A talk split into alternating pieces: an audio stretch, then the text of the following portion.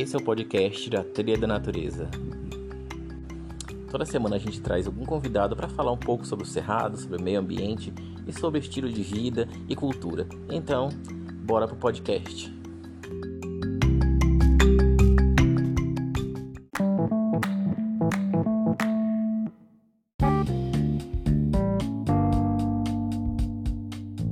Hoje temos como convidada do podcast da Trilha da Natureza a bióloga Carmen Barragan. Ela vai nos falar sobre animais silvestres e o atropelamento destes pelas rodovias do país e formas de mitigar esta situação. Então, bola pro podcast.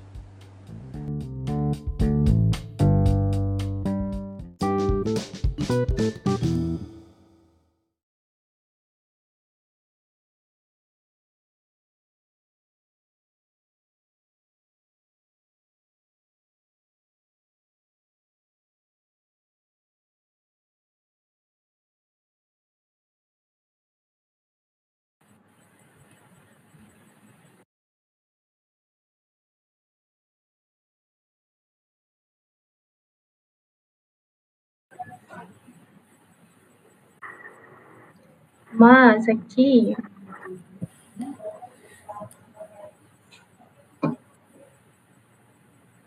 Acho que podemos começar. Boa noite, pessoal. Bem-vindos para mais uma live da trilha. Hoje é um tema muito, muito legal e muito importante abordar. Eu sou Camila, sou membro da trilha, estudo na UFSCar, faço gestão e análise ambiental. E vou passar para a Regina se apresentar e apresentar a Carmen. Boa noite, pessoal. Boa noite, eh, seguidores da trilha. Eh, Meu nome é Regina e eu sou bióloga, monitora, colaboradora do, do projeto. E é com grande satisfação que vamos receber hoje a Carmen Helena Barra Gambuís, tá? Que irá apresentar uma live muito interessante, é, a live Walking to Death. Estamos na pista.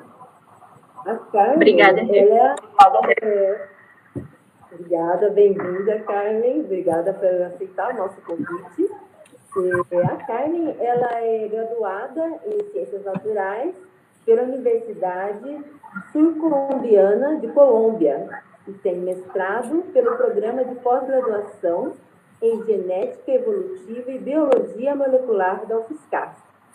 Atualmente, é doutoranda no Programa de Pós-Graduação em Ecologia e Recursos Naturais, também da UFSCar. Carmen, então, você está com a palavra, fique à vontade, então, para dar início à live. Eu acho que para mim está chegando um pouco tardio. Deixa eu ver aqui o som, mas acho que vai se ajeitando, né? É, muito obrigada, muito, muito obrigada mesmo. Eu, primeiramente, queria agradecer aos seus gestores, né, da Trilha da Natureza e da Fiscar pelo convite. É um enorme orgulho e, claro, uma honra estar aqui com vocês apresentando um pouco do trabalho e das coisas que eu tenho aprendido durante esses anos. E como eu conversava com vocês antigamente, né, uns minutos antes, eu acho que é uma oportunidade muito, muito grande de divulgação, né? E são eventos que devem acontecer com mais frequência e que devem dar essa oportunidade, né, para a gente apresentar as coisas, mostrar os trabalhos que vêm sendo feitos aqui na Federal, da, da galera da pós-graduação, das coisas que vêm se desenvolvendo. Então, muito obrigada. Deixa eu tentar aqui compartilhar a minha tela para ver se vai dar certo. E começar. Eu acho que vocês já estão conseguindo ver, né? Tá dando certo aí? Não. Sim.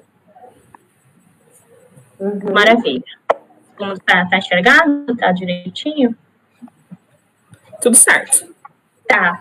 Então, gente, eu, eu, eu depois que eu conversei com a Rê, eu fiquei pensando um pouco em, em várias coisas, né? Em qual seria a abordagem que eu daria nessa, nessa pequena discussão, né? Porque também é pouco tempo. E nas pessoas que poderiam estar assistindo o, o, essa, essa palestra, né? Então, o nome eu decidi porque eu falei, bom, eu vou tentar pensar em alguma coisa que seja é, atrativa, né? Alguma coisa que possa trazer as pessoas para conversar sobre esse grande problema, esse impacto que para muitas pessoas é normal, né? Então, a, a, a conversa hoje eu chamei de Walking Death, que foi uma conversa que eu tive com a Rê, pensando exatamente nisso, né? É mais ou menos é, é mais ou menos caminhando para a morte, né? E eu queria começar falando, mostrando um pouco sobre alguns eventos que acontecem rotinariamente, que a gente acha que são eventos normais, né? O que acontecem de uma maneira que deve acontecer. E é, por exemplo, aqui do lado esquerdo, a ver se eu consigo colocar o, o pointer. Aqui do lado esquerdo a gente vê um, um bandinho de, de capivaras, né? Perto da estrada, perto de todo mundo. E, e, muitas das pessoas acham que, que é uma coisa normal, certo? Da mesma maneira que esse vídeo que eu estou apresentando para vocês. É uma onça atravessando com seus pilotinhos, é naquela tentativa de atravessar essa, essa rodovia, né? E são eventos, como, como eu já falei, que a gente às vezes acha que são normais e que eles se tornam um pouco mais comuns nos últimos tempos. Então, é muito mais comum a gente encontrar animais atropelados na rodovia, é muito mais comum a gente encontrar esse tipo de evento acontecendo rotinariamente. Mas não é normal que essas coisas aconteçam. Daqui para frente, eu vou mostrar algumas coisas dos trabalhos, vão ter algumas fotos assim. Até quando eu conversei com a Regina, eu fiquei pensando e falei, nossa, Rê, ela me pediu fotos e até brinquei. Eu falei, poxa, eu tenho, sou bicho atropelado, bicho morto, né? às vezes eu fico brincando que o que eu mostro são assim, coisas meio não aptas para menores de 13 anos. É um pouco forte, mas eu acho que são fotografias são imagens que ajudam a gente a refletir um pouco sobre a realidade, nos impactos que a gente uh, está causando na, na biodiversidade. Para isso, eu queria começar falando um pouco sobre uh, o porquê eles acontecem. E esse porquê acontece, vem muitas coisas na cabeça, né? Ah, as matrizes antrópicas crescem. O que, que eu chamo de matrizes antrópicas? Rodovias, entre outras tantas coisas que entram com a atividade de seres humanos, né, que foram construídas com o intuito de desenvolvimento, outras tantas coisas, mas que trazem consigo uns impactos muito grandes. E por que isso acontece? Porque esses comportamentos hoje são muito mais comuns, porque a gente se topa mais com esse tipo de evento. E, é, e exatamente por essa diversidade de coisas. Então, aqui foi uma imagem que eu tirei no estado de Mato Grosso, quando eu estava fazendo a coleta, a campanha lá, junto com, com, com o grupo de trabalho. E eu tirei a foto imaginando, né, me perguntando como que uma área tão grande, né, tem quase 80, 90% de pasto, de pastagem, de exploração de solo, de outras tantas coisas, e aonde ficam os recursos naturais, né, habituais das espécies. E não só isso, isso também traz consigo outro tipo de coisa, né? Então, poluição sonora, o número de carros, o tráfego, né? Se a gente pensar, por exemplo, uma rodovia que tem uma largura de aproximadamente, vamos supor, 10 metros, não é só esse impacto a curto prazo, né? São uns 100, 200 metros à direita, 200 metros à esquerda, e o impacto que traz são milhares de hectares também degradadas, né? Habitat perdido, entre tantas coisas quando a gente pensa isso, sobre uma fotografia que eu tirei também lá no estado de Mato Grosso, a gente pensa, bom, já porque acontece, não? E quantos desses atropelamentos acontecem por ano? Que é uma coisa, um número assim, bastante grande, que eu vou mostrar já para vocês. Mas parece que, de novo, esse tipo de eventos aqui, ó, aqui um animal, aqui do outro lado outro animal, se torna muito mais comuns. Então, a gente já passa de ver isso de uma coisa anormal para uma coisa rotinária, e é preciso perguntar-se, bom, quantos animais são mortos, isso como afeta as populações e o que, que a gente pode fazer, né? E dentro disso que a gente pode fazer, claro, são consideradas várias medidas de mitigação que podem remediar, entre aspas, alguns dos impactos ou prevenir outro tipo de impacto, né? Que não são só causados diretamente nos animais, mas também nos humanos. Aqui no Brasil, um instituto, com o Instituto Chico Mendes, de Conservação da Biodiversidade, que ele é um órgão ambiental do governo brasileiro que foi criado, se eu não me engano, lá pelo ano 2007, mais ou menos. E esse instituto, ele tem uma gestão que foca em vários processos de avaliação. E essa avaliação é dada por diferentes fatores, tá? Até o ano 2019, o ano passado, foram avaliados já 12.262 espécies, certo? E elas foram classificadas em diversos grupos. Então, estão os anfíbios, as aves, os invertebrados aquáticos, terrestres, todos esses, esses grupos que estão desse lado esquerdo. Dentro desses 12.262 espécies que foram avaliadas, temos 1.192 espécies que estão sobre algum tipo de classificação de ameaça. Isso pertence a 9,7% do total da fauna que já foi avaliada, né? E se a gente parar para pensar, realmente é uma coisa grande, os impactos estão acontecendo, tá? Essas avaliações que foram feitas para essas espécies ameaçadas, aqui do lado direito, a gente vê que tem muitas espécies que estão dentro do, do, do, da classificação vulnerável, em perigo, criticamente perigo, entre outras tantas que a gente ainda nem avaliou. O que, que fez o Instituto? O que, que faz essa avaliação? As avaliações que foram feitas indicaram que 84,4% 88,4% das espécies que foram classificadas em algum nível de ameaça, elas atribuíram essa ameaça a uma perda de hábitat de fragmentação. Mas essa perda de hábitat e de fragmentação, ela vem junto com outros tipos de impactos, né? Que no caso são os atropelamentos. E não necessariamente as espécies são impactadas por uma coisa ou por outra, né? Tem espécies que são impactadas por duas, três ou quatro ameaças que acontecem ao mesmo tempo. E essas ameaças, no caso dos atropelamentos, elas não só vêm por causa das rodovias, né? Se a gente pensa malha ou infraestrutura de transporte, a gente tem que pensar em uma coisa muito geral. É rodovia, é aviação, é ferrovia, é hidrovia, então, são muitas espécies impactadas por diversas infraestruturas de transporte. Um estudo que foi feito é, há alguns anos, mas que foi publicado agora, recentemente, ele fez a avaliação dos trabalhos que tinham sido levantados entre o ano de 1990 e 2017, né, na América Latina. Então, ele pegou todos os trabalhos, classificou os trabalhos e olhou o que, que estava acontecendo, o que, que ele encontrou? Que muitos dos trabalhos, eles estavam simplesmente fazendo aquele levantamento de fauna, né? Então, é quantitativo. Quantas espécies estão sendo ameaçadas, que tipo de espécies, qual é a riqueza que está sendo, quais as espécies que estão sendo mais afetadas. Mas a gente vê, por exemplo, que aqui os estudos que uh, trabalhavam com a parte de mitigação foram quase nulos, pouquíssimos. E isso também é um, um, grande problema, porque nós estamos fazendo um levantamento muito grande das espécies que estão sendo impactadas, mas não estamos propondo medidas de mitigação. Esse estudo identificou em torno de 681 espécies na América Latina impactadas principalmente pelos atropelamentos, pelas infraestruturas de transporte. Se a gente partir um pouquinho assim, mais numa escala fina, se olharmos numa escala menor, focando só no Brasil, tem vários registros que, que, que, que talvez vão, vão, nos deixar um pouco impactados, né? Então, um, um, um, trabalho feito por Grillo e colaboradores no ano 2018, que foi publicado no ano 2018, melhor, ele fez, também fez uma recopilação de todos os trabalhos que já tinham sido publicados e tinham sido fornecidos, trabalhando com levantamentos de fauna. Ao que, que eles chegou? Eles chegaram. Eles encontraram 21.512 registros de atropelamento, certo? Até o ano 2018, sendo principalmente afetados esses quatro, esses quatro grupos taxonômicos, os anfíbios, os répteis, as aves e os mamíferos. Mas se a gente olhar, por exemplo, o número de aves é muito discrepante quando comparado com as outras, com os outros grupos taxonômicos, com os outros grupos, né?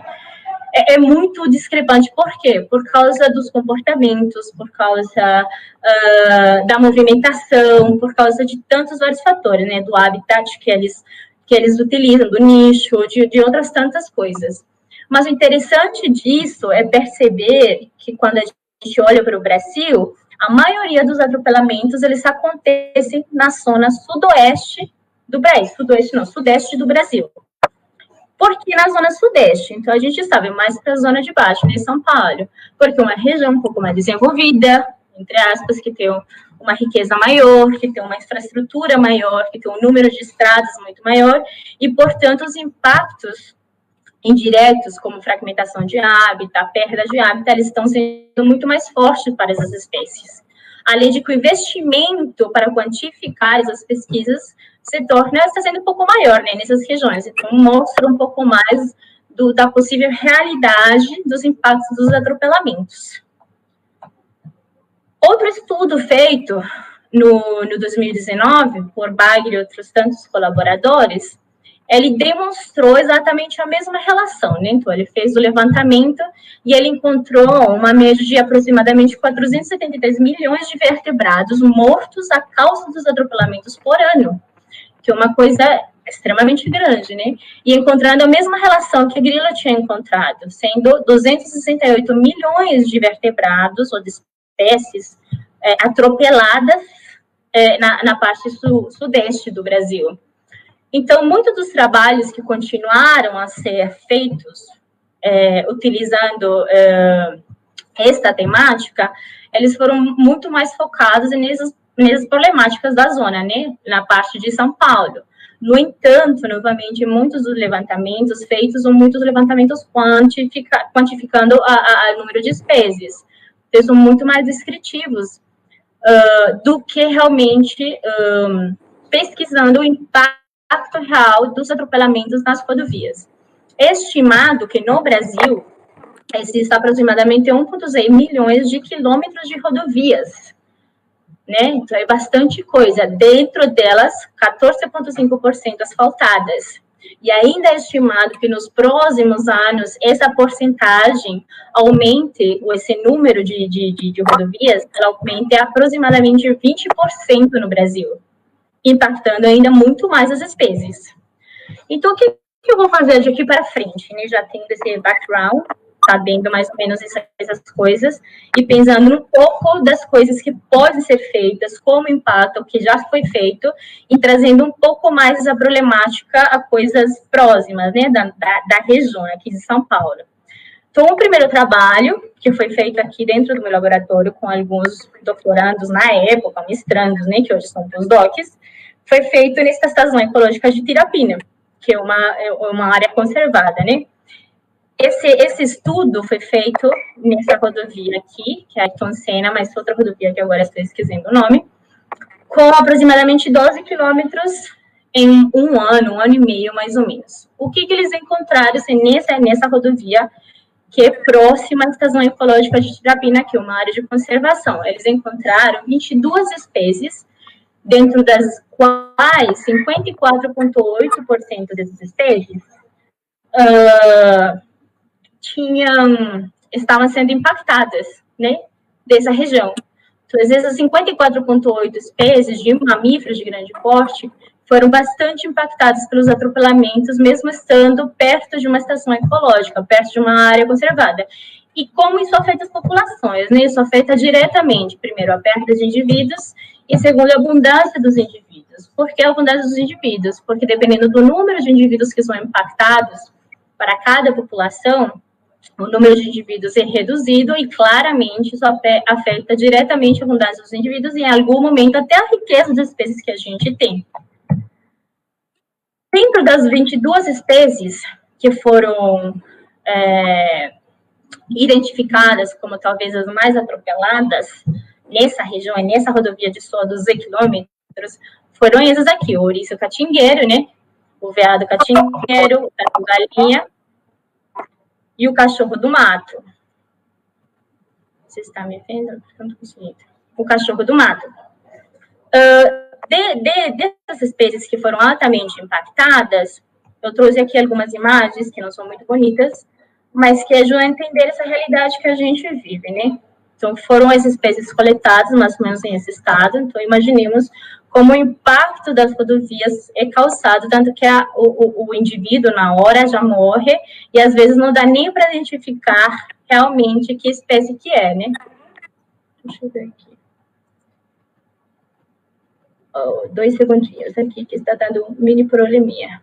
Tá não dá nem para identificar exatamente que espécies são, né? No caso, como são espécies de médio e grande porte, a gente até consegue chegar e falar, bom, é uma espécie, um tatu, mas muito, embora muitas vezes não dá nem para fazer isso, né?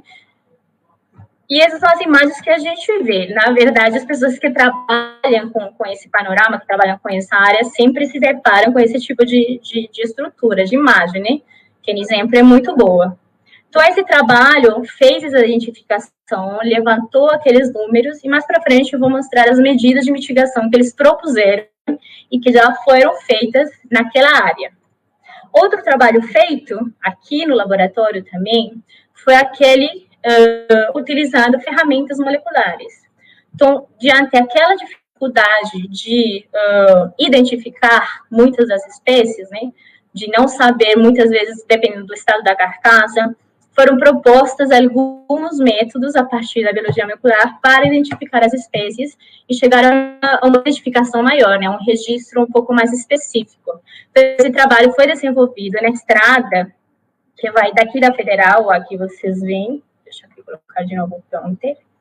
Aqui vocês veem o Y da Federal, que está a Universidade Federal, e essa estrada que comunica a Lagoa 29 com a área da Federal. Né? Ela está aqui cercana à parte do cerrado que a gente tem aqui no, na, na UFSCar.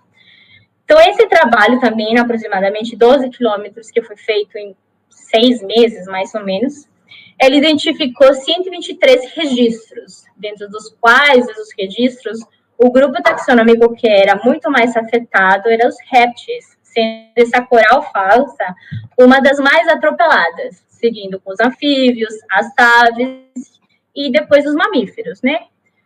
De novo, é importante saber os números? É muito importante. Por quê? Porque a gente pensa primeiro na riqueza, na abundância das espécies, depois na riqueza das espécies, depois a gente passa para pensar como esses números, como esses atropelamentos, né, essa perda de indivíduos está realmente afetando as populações naturais. Com isso, então, recentemente também foi publicado um artigo, foi esse ano, aproximadamente uns dois meses, acredito, e eles analisaram os efeitos potenciais das estradas esse, esse trabalho foi feito no Lobo Guará, uh, numa zona, uma área onde ele habita, e ele fez o quê?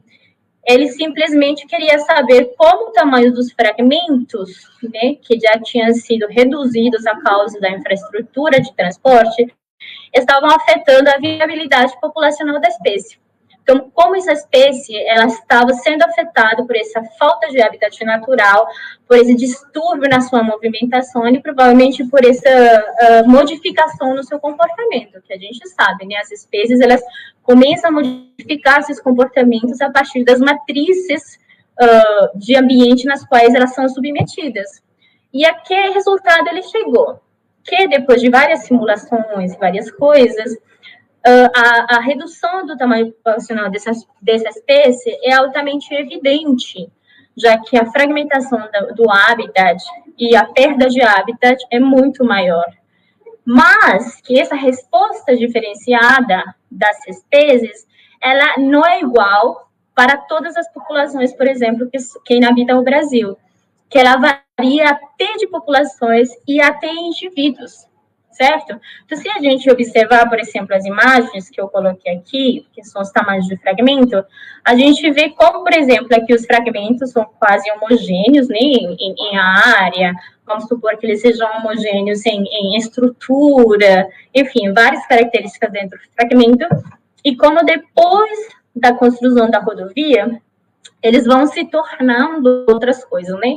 Então, eles se fragmentam, eles ficam menores, o número de recursos fica menor, e, portanto, isso incentiva, meio que força as espécies a elas também modificarem certos tipos de comportamentos e de hábitos, né?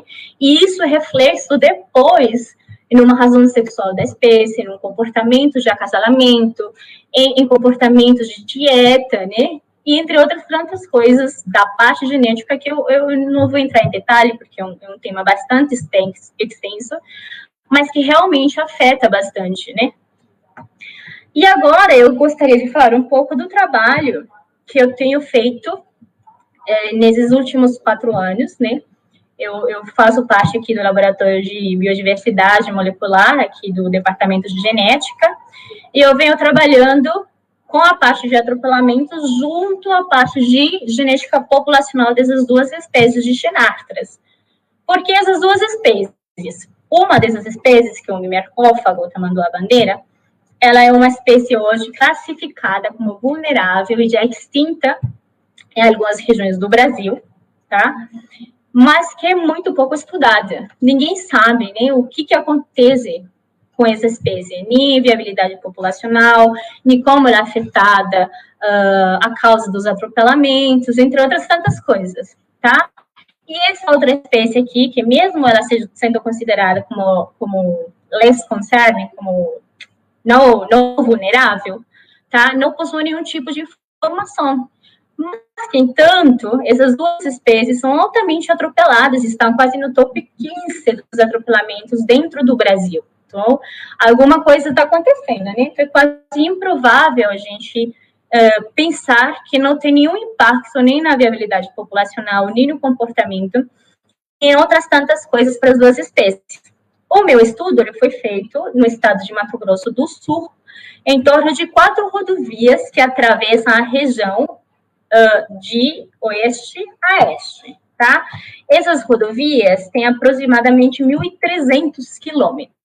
Então, é bastante coisa. O que, que a gente estava tentando fazer? Isso em parceria com o projeto Bandeiras e Rodovias.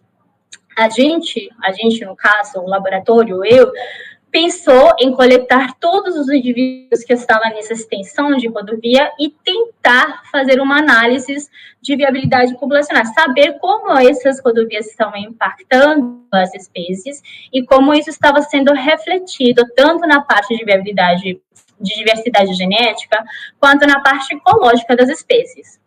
Esse, esse trabalho, essa, esse levantamento de informações para essas duas espécies, ele foi feito durante dois anos, período consecutivo, tá? Então, a gente ia para campo, a gente coletava as amostras, né? Porque esse é outro grande problema, os levantamentos são feitos, mas o aproveitamento do material biológico das espécies é muito pouco, é muito baixo. Então, a gente simplesmente faz o levantamento, mas o material biológico, que significa e traz consigo uma grande quantidade de informações, normalmente é perdido. A gente não, não pega o material, não guarda, né? E é um material valioso para futuras pesquisas. Então, nós fizemos esse levantamento e toda vez que ia para campo, eu encontrava um cenário mais ou menos desse, de, de, de, desse panorama, um cenário assim, né? Era muito triste, era muito triste. Em dois anos eu encontrei aproximadamente 600 indivíduos, claro, das duas espécies somadas, né?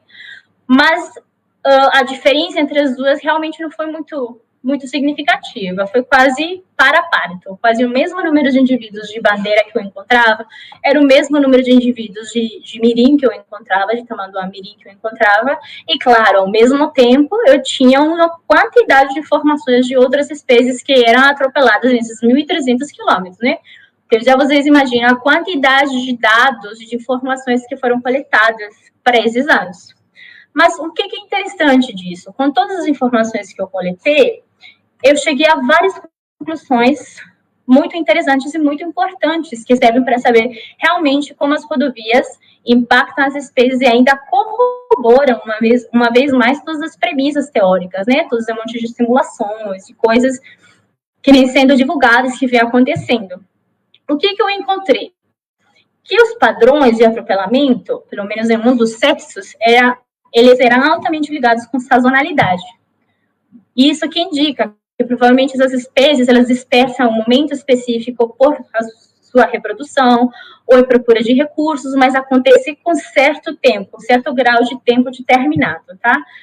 Também o que, que eu encontrei? Que dentro de todas as variáveis que eu analisei, que foram bastantes, densidade de, de fragmento, distância de, de, de área urbana, é, proporção de água, enfim, muitas variáveis ambientais, eu encontrei que o grau de fragmentação e o tráfego eram uma das, das variáveis que mais contribuía para esses indivíduos serem atropelados em essa extensão de rodovia.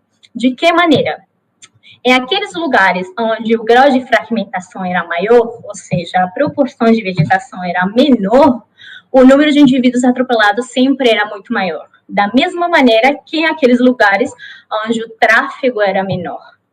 E isso, de novo, só corroborava o que já tinha sido descrito na literatura, e que já tinha sido divulgado, né? Então, esse, esse tipo de, de, de, de, levantamento, no caso do jeito que foi feito o meu trabalho, serve de novo para, primeiro, implementar medidas de investigação e pensar o que pode ser feito.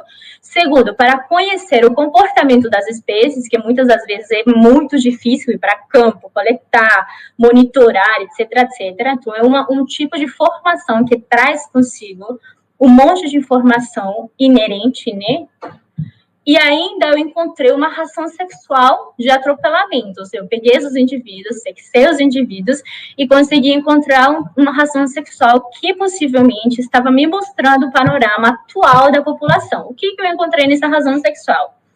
Para as duas espécies, a proporção é, sempre foi um pouco maior para machos. Mas quando eu fiz as comparações do esperado, observado, etc., etc., eu encontrei que, por exemplo, para o bandeira, não existe essa diferença. Estão sendo atropeladas tanto machos quanto fêmeas da mesma maneira, e isso estava indicando muita coisa também. Se a gente pensar em uma viabilidade populacional futura para a espécie, né? A diferença do mirim.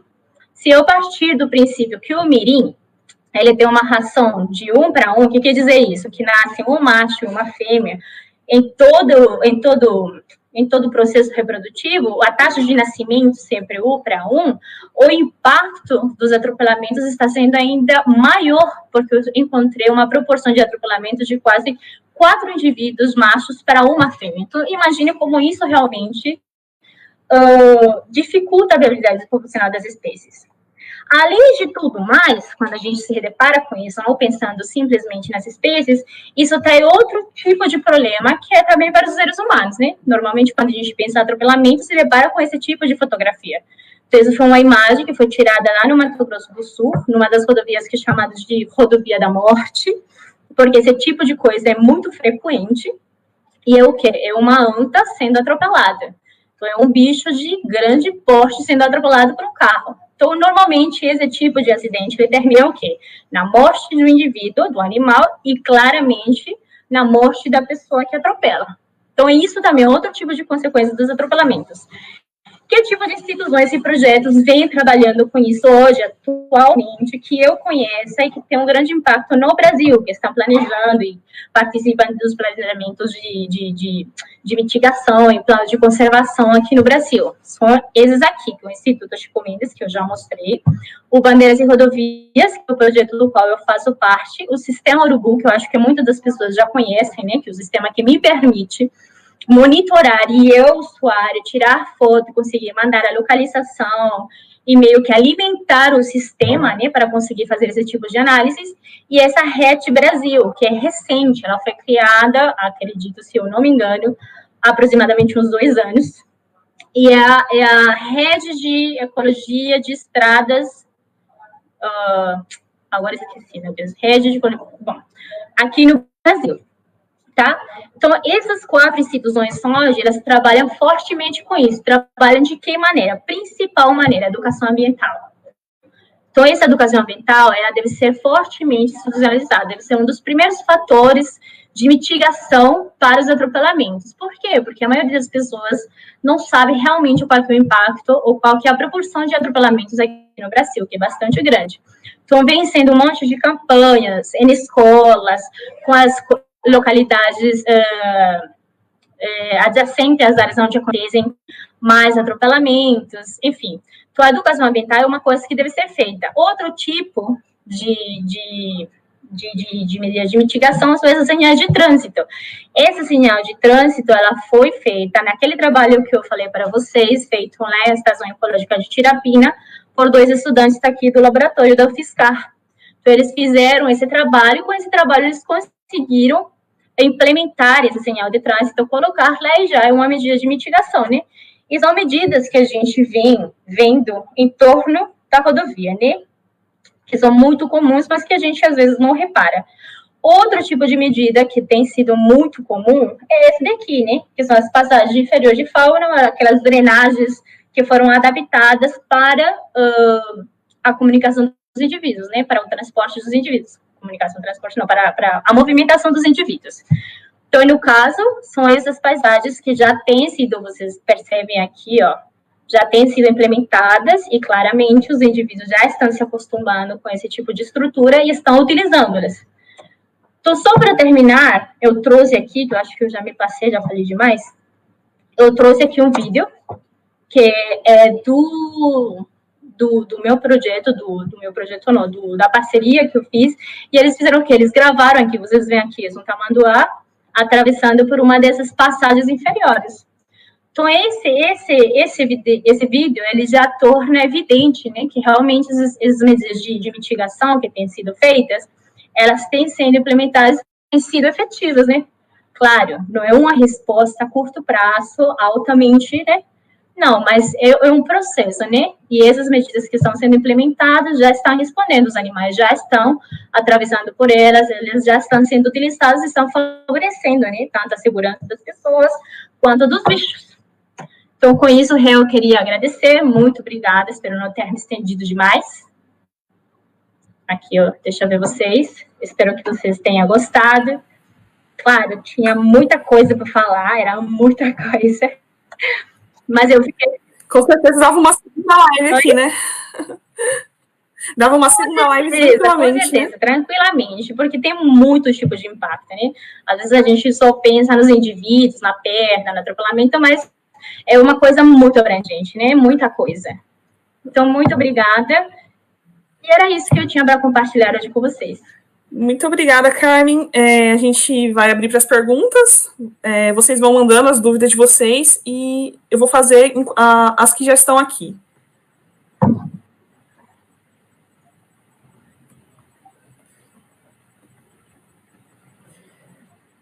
Então, o Eduardo Barreto perguntou: qual a importância dos corredores ecológicos para mitigar o atropelamento de animais?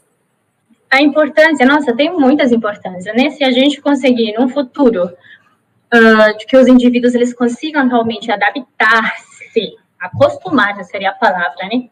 Com esse tipo de estrutura, eu acho que a gente conseguiria mitigar muita mais coisa, né? Muita mais coisa. Começando a viabilidade das populações, sensações sexuais, outras tantas coisas. Agora, isso a gente mitiga só pela parte dos atropelamentos. Como eu falei, os atropelamentos só são uma consequência das rodovias, mas tem outras tantas consequências que às vezes terminam uh, impactando ainda mais as populações, né? Que é a fragmentação, que é a perda de habitat, enfim,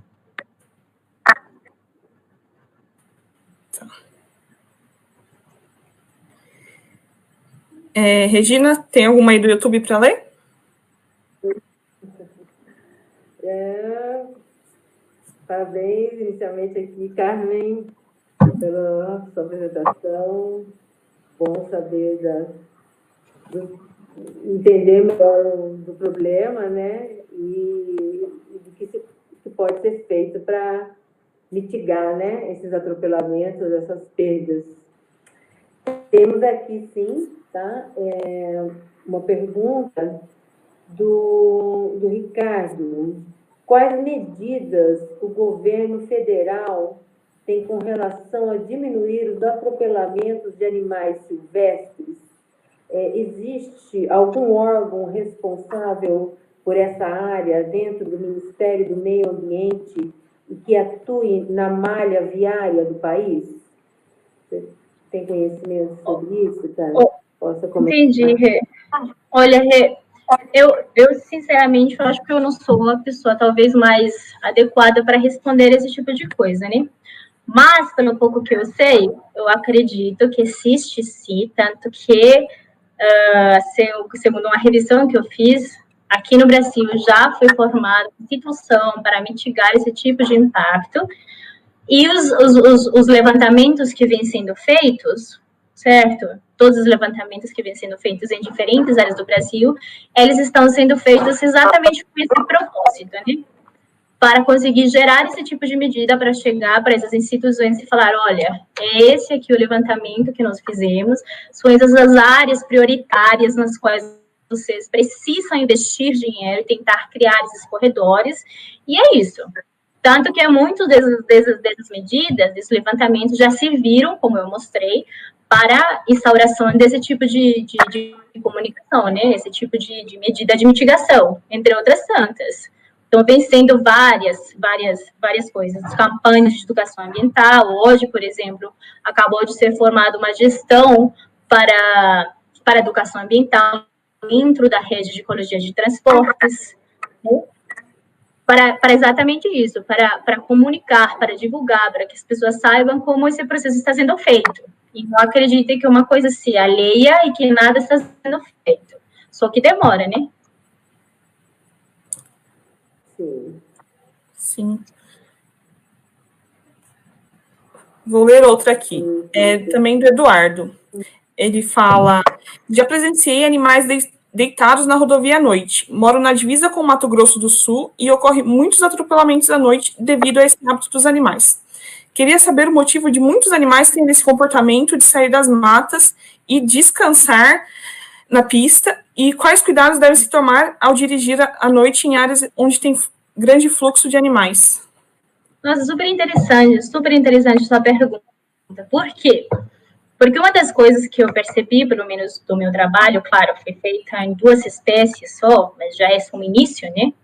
Que às vezes a gente fazer uma relação geral das coisas leva a fazer algum tipo de de, de, conclusão errada, mas o que, que acontece? Pelo menos respondendo a partir das espécies que eu trabalhei, dos xenartras. O xenartras tem uma taxa metabólica muito baixa, devido a vários fatores, né? O principal dos fatores é a alimentação, eles são insetívoros, né? Então, o que, que eles fazem? Eles regulam sua temperatura corporal a partir do ambiente. Então, essa necessidade de regulação acontece de que maneira? Movimentação. Mas o que que acontece? Que essa movimentação ela está acontecendo em momentos onde, por exemplo, o trânsito é menor, em momentos onde a temperatura diminui, em momentos onde eles precisam descansar. Infelizmente, esse comportamento, essa movimentação, provavelmente está acontecendo em horários nocturnos, de noite. Tanto que o comportamento deles é assim, né? Crepuscular e nocturno. Então, o número de atropelamentos, acredito eu, ele termina sendo muito maior devido a isso, tá? Por quê? Porque os bichos passam, o condutor não vê, ele vai numa velocidade X, que às vezes é muito maior do que o indicado, e termina atropelando. Além de características morfológicas, né? Os bichos, eles são um pouco mais escuros, um pouco mais baixos. Então, isso termina acontecendo. Sem contar a resposta do atropelamento, né? Então, o que, que faz um bicho desse, um tamanduá? No momento que ele se vê recuado, que que está em perigo, ele levanta, ele não se movimenta. Então, claramente, a pessoa, em vez de desviar por outro tanto motivos, termina atropelando. Então, o número de atropelamentos, às vezes, termina acontecendo muito mais frequentemente em horários da noite. E isso baseado nos meus bichos, naqueles que eu estudei. Tá? Se a gente pensar em anfíbio, por exemplo, que está muito mais ligado com o corpo de água, e que ele precisa regular sua temperatura, então ele sai no pavimento, ele se esquenta, ele volta, e nessa movimentação ele acaba sendo amassado, atropelado. Faz sentido. Tem outra aí pra gente, Rê? Sim, sim, sim. Só um minutinho. Marcelo Liveste perguntou é, além dos estudos na. Eu não estou te escutando direito. Fala um pouquinho mais forte para mim, por favor. É, escutando agora? Melhor ou não? Isso. Marcelo, Marcelo Univerti perguntou o seguinte: além dos estudos na 29, é, existem trabalhos de, de identificação dos hotspots de atropelamentos na região de São Carlos? E ele ainda comenta: parabéns pela apresentação. Ah, muito então, obrigada. Deu para entender? Quer que repita? Deu, deu. Se aqui em São Carlos existe. Então, Marcelo, que, o, que é porque assim, a gente se baseia. Oi? Então, o, o, a gente se baseia nas coisas que são publicadas, né? E dentro das coisas, pelo menos que eu saiba, que eu tenha tenho lido nesses últimos tempos, né? Bem enlouquecida com a, a defesa do meu doutorado, né? Eu, sinceramente, não tenho encontrado muito, uh, muitos trabalhos feitos na área aqui próxima a São Carlos, né? Tanto que até eu perguntei para os meninos que já fizeram esse tipo de trabalho, falei, ó, oh, me fale alguma coisa, porque eu não sei, vai que ele foi publicado em alguma coisa que eu estou conseguindo acesso. Se tiver, eu posso dar certeza que o número de atropelamentos, de número de atropelamentos, que o número de trabalhos que já foram feitos é muito baixo. Então, é necessário, sim, começar a fazer esse tipo de coisa. E só comentando, fazendo comentário, como eu falei, nós aqui no laboratório de biologia molecular que trabalhamos com material biológico, é extremamente importante que a comunidade saiba disso. Que às vezes, só indo no bicho, ah, eu passei na Washington Luiz aqui perto, eu vi o bicho atropelado, eu consegui parar meu carro. Às vezes é interessante tirar uma foto, tirar um pouco do tecido. Por quê? Porque isso leva a outros estudos que podem muito grande, né? A sua de informações pode levar um monte de coisa.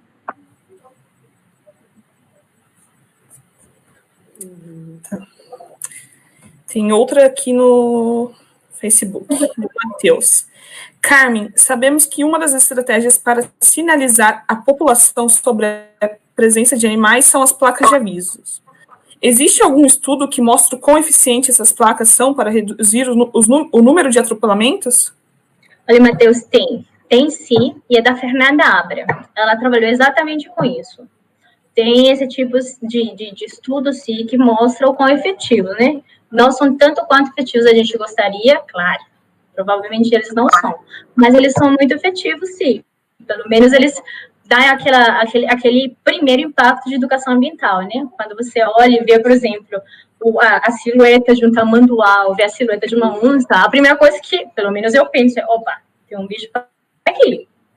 Então, isso faz com que a gente também tome um pouco mais de consciência da biodiversidade que tem, mas tem sim, da mesma maneira que tem o quanto, por exemplo, atropelar um bicho traz o impacto tanto para a biodiversidade quanto para a pessoa, quanto para a concessionária, que às vezes é processada e tem um monte de processo em concessionária que, que cuida das rodovias a causa disso, por falta de sinalização, por falta de acompanhamento, por falta de várias coisas. Ah. A Júlia perguntou quais são os aspectos os aspectos principais que devem ser pensados para atrair os animais na hora de construir um corredor ecológico? Olha, Júlia, eu acho que são várias coisas, né? E é comportamento, é ele se movimenta, é a dispersão que ele tem, é a sazonalidade, por onde que ele passa, quais que são as matérias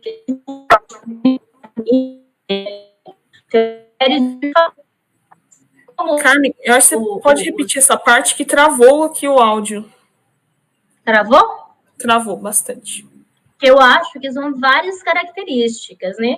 Então, é o comportamento, é o quanto ele dispersa, é a sazonalidade, né? São, são várias características. E como eu falei, aí depende do que, que eu quero atingir, né? Eu quero atingir que tipos de animais? Mamíferos, tipo macacos, então, eu tenho que pensar nisso. Eu quero atingir que outro tipo de, de indivíduos? Lebres, por exemplo. Ah, eu quero atingir ó, mamíferos de grande porte, que provavelmente eles vão abranger um monte de indivíduos de menor. Tudo bem, mas a gente tem que pensar em várias coisas. E primeiro, identificar quais são esses pontos onde estão acontecendo mais atropelamentos. Por quê? Porque se eles estão acontecendo de uma maneira não aleatória, é porque esse ponto provavelmente tem características ambientais que faz com que os indivíduos atravessem muito mais para aí e sejam muito mais atropelados. Então é nesse ponto que a gente tem que pensar em como fazer essas medidas. Certo. Tem mais alguma do YouTube, Regina? Sim. É, a Liane Prince, ela, primeiramente, ela agradece, né? Obrigada pela excelente apresentação.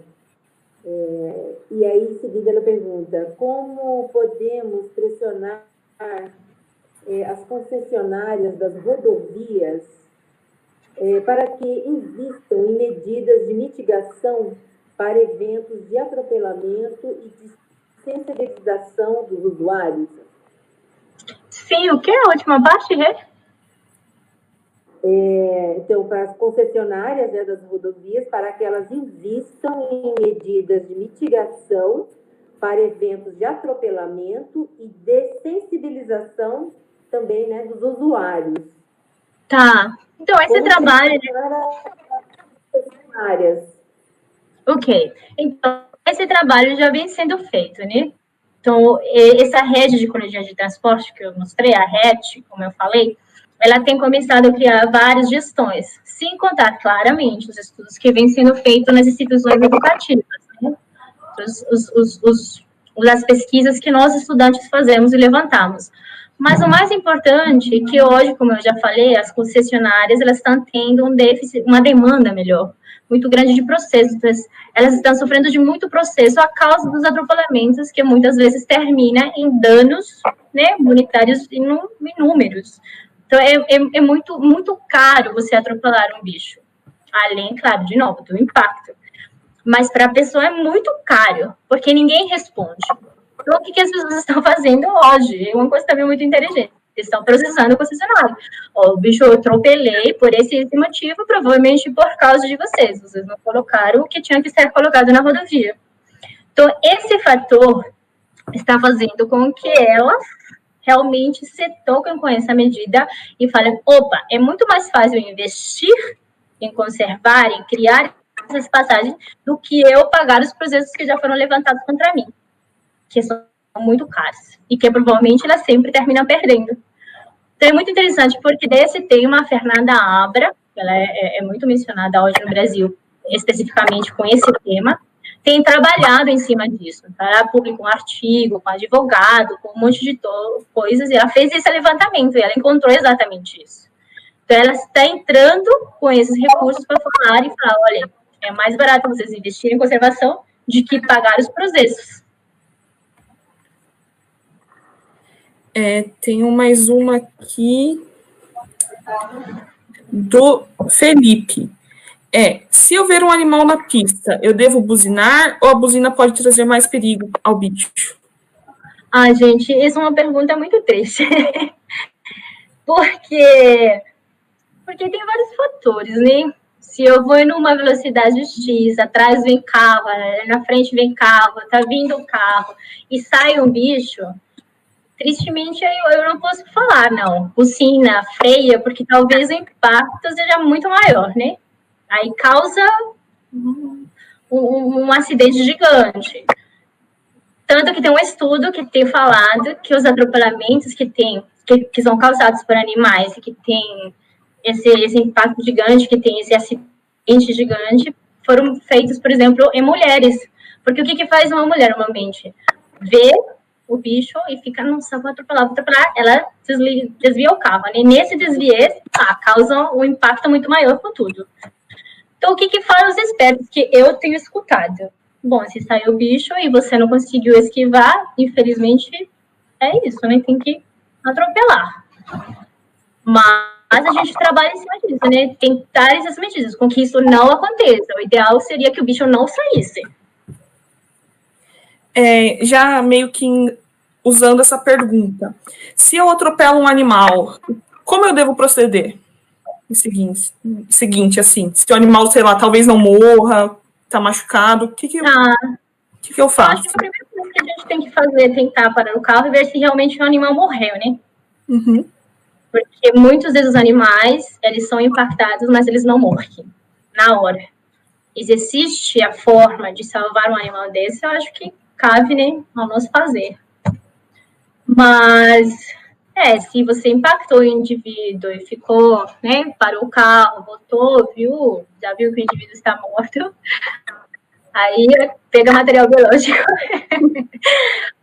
tira foto, infelizmente, mas, mas é isso que traz, né? Tira foto, tenta entrar em conversação, em comunicação com alguém que trabalhe com isso, porque com certeza é um dado importante. Às vezes tem impactos de bichos que são raríssimos e que a gente nem sabe, então isso é interessante, para saber onde que ele está, onde pode ser implementados pedidos de busca, de conservação, alguns lugares onde a gente acredita que já foi extirpado, mas ainda está, enfim.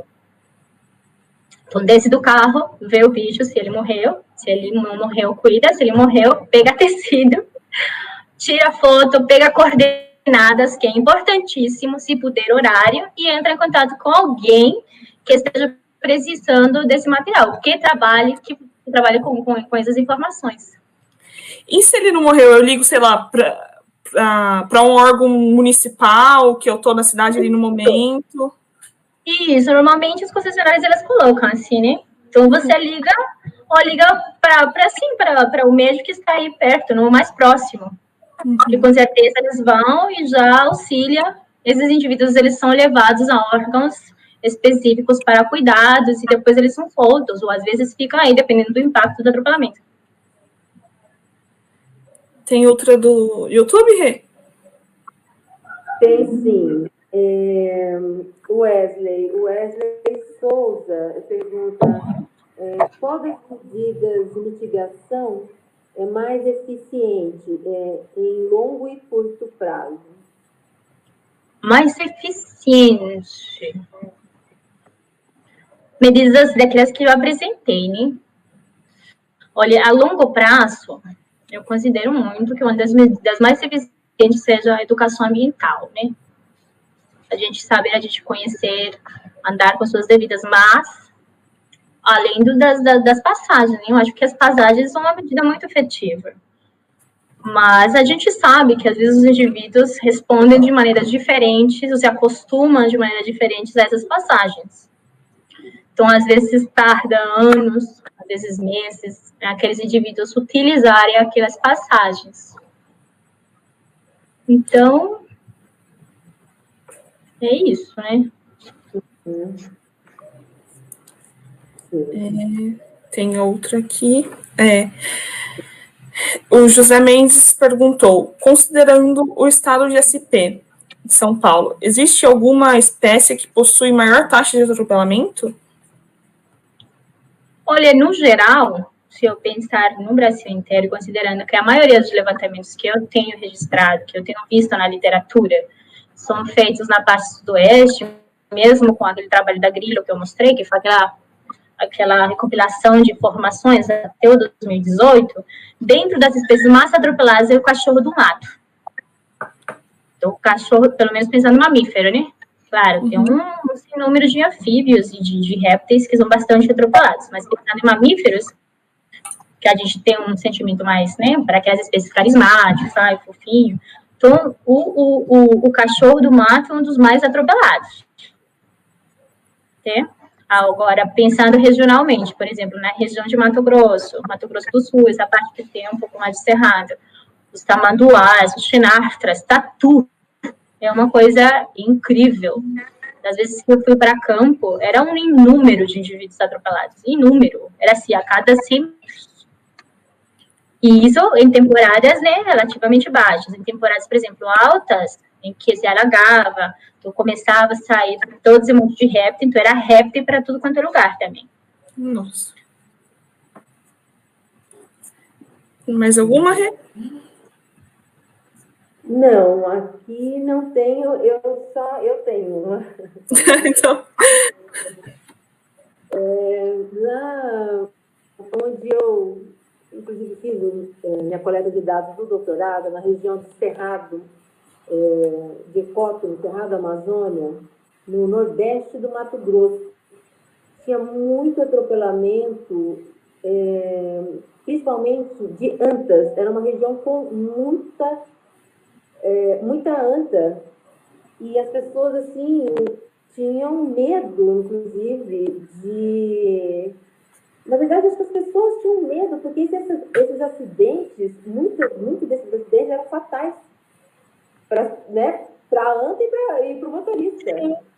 É, aqui na, em São Paulo também você tem relatos disso, de, de acidentes é, fatais com de atropelamento de algum grande mamífero, como, ou mesmo lá no, no Mato Grosso do Sul, onde você coletou, é, os acidentes com os tamanduás, eles estavam resultando em morte, as pessoas tinham medo disso ou elas ainda não tinham, não comentavam sobre esse receio de atropelar um animal e ter um acidente gravíssimo? Sim, é realmente uma coisa é o que eu estava falando no começo, né? A gente tem se acostumado primeiro com, pelo menos as pessoas que, que, que, que veem esse, esse tipo de, de panorama um pouco mais comum, né? Com isso, mas também, da mesma maneira, tem outros tantos atropelamentos que acontecem, por exemplo, com anta, lá no Mato Grosso, aquela imagem que eu mostrei, é exatamente assim, é, é, é muito comum. Você sempre encontrar um bicho. Atropelada, é, nossa, é incrível. Então, é muito bicho, né? Imagina, se a gente pensar nos números que já foram estimados, 473 milhões de vertebrados por ano. Poxa, então, pensemos no futuro, né? Como isso vai impactar as, as populações, né? Só para a perda do indivíduo. E isso é o que eu falei, traz um monte de coisa. É, é, é, é um pouco complicado, né? É, naquele, recebi outra pergunta. Você mostrou. Fala um pouco mais forte, por favor. Aquele, naquele momento que você mostrou as passagens, aqueles túneis, inclusive com o tamanduá passando, para mim chegou meio cortado. Aqui aonde era aquele local? Com, ele, com... ele é Mato Grosso mesmo. Ah, o projeto do qual eu tenho parceria, Mato Grosso do Sul. No projeto no qual eu tenho parceria, ele tem monitorado, né? Na verdade, é um macro projeto, é muita coisa. Eu só faço parte de, uma, de um pedacinho. E esse pedacinho é mais da parte genética, né? Que é a qual que eu avalio. Mas ele é um mundo, né? Ele tem muitas parcerias, eles têm avaliado exatamente isso. Então, eles colocaram câmeras e constantemente eles veem isso. Então, eles viram que mesmo que seja pouco frequente, os bichos estão começando a usar, né? Uhum. Ah, sim. Isso já vai ajudar bastante, né? Esperemos que sim, sim. Esperemos que sejam medidas muito efetivas. É, tem outra pergunta aqui. A Amanda perguntou, ela disse, né? Foi construído o primeiro viaduto vegetado do Brasil na BR-101, após muita luta, inclusive da Associação Mico Leão Dourado. Você acha que esse tipo de passagem de fauna é efetiva e pode ser utilizada em outras rodovias do país? Com certeza, com certeza. O que eu estou falando, o fato de já passar um indivíduo já causa já a resposta de efetividade para mim, né? Já é uma resposta positiva. A gente também não pode esperar que as coisas sejam implementadas e na hora aconteça, né? Mas, é, com certeza, eu acho que é, é uma coisa positiva não sou eu, né, que está avaliando isso, mas desde a perspectiva que eu tenho, pelo menos desde a parte micro, vendo de uma parte genética, o simples fato de um indivíduo já conseguir atravessar de um lugar para outro e ter esse fluxo de genes, esse fluxo de indivíduos já é uma coisa positiva. Coisa que não aconteceria, aconteceria se não existisse. Ou poderia acontecer, mas com uma probabilidade muito menor, né? Dado o, o, o, o impacto a força que teria o, o bicho a passar e ser atropelado. outra pergunta aqui da Marcela. Pensando nos répteis e anfíbios, os corredores ecológicos também são utilizados por eles? Eu acredito, eu acredito que sejam utilizados, né? Não sei com que frequência, porque se a gente pensa um anfíbio, um réptil, a dispersão dele é um pouco mais limitada, né? A área de vida é um pouco mais limitada ele depende de outros recursos. Mas acredito que deva ser sim.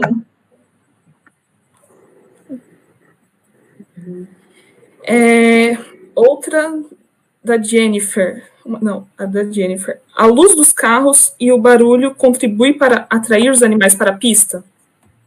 Com certeza. Com certeza, tem vários estudos testando isso, com certeza. Né? Então, o que passa, por exemplo, vamos supor o barulho dos carros e o, a luz, vamos supor a luz dos carros. Os carros passam, o que, que acontece? Ele atrai um monte de inseto, né? E o inseto é o alimento, por exemplo, de uma ave.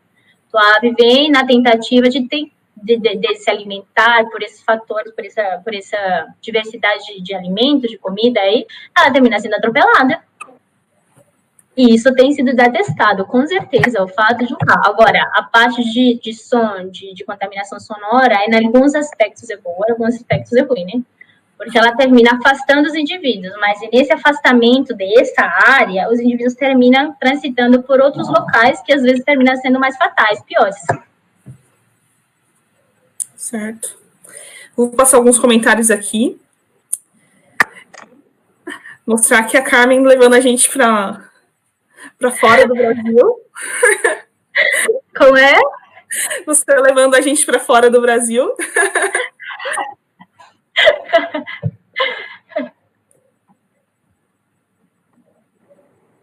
Meu Deus.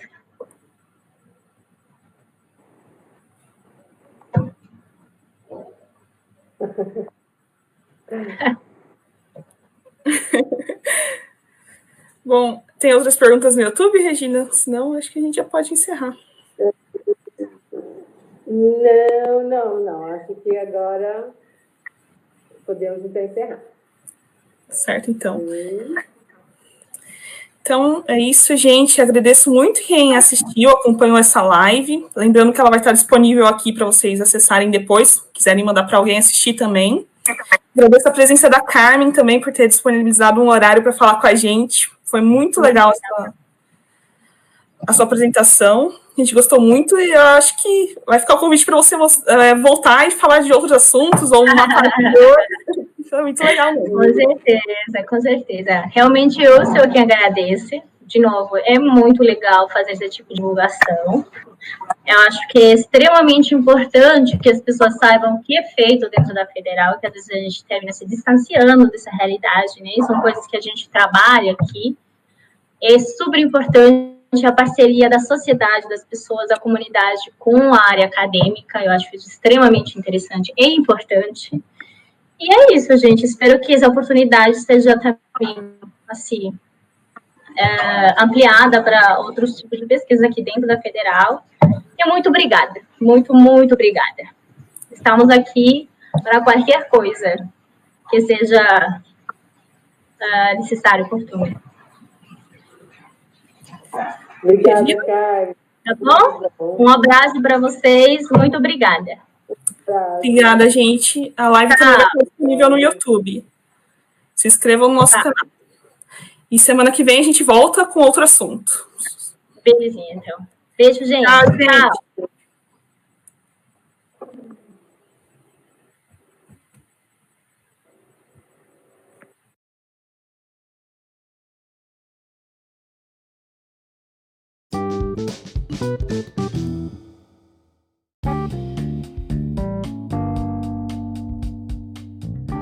Então, pessoal, esse foi o podcast da semana. Espero que vocês tenham gostado do programa. Então, até semana que vem e boa semana.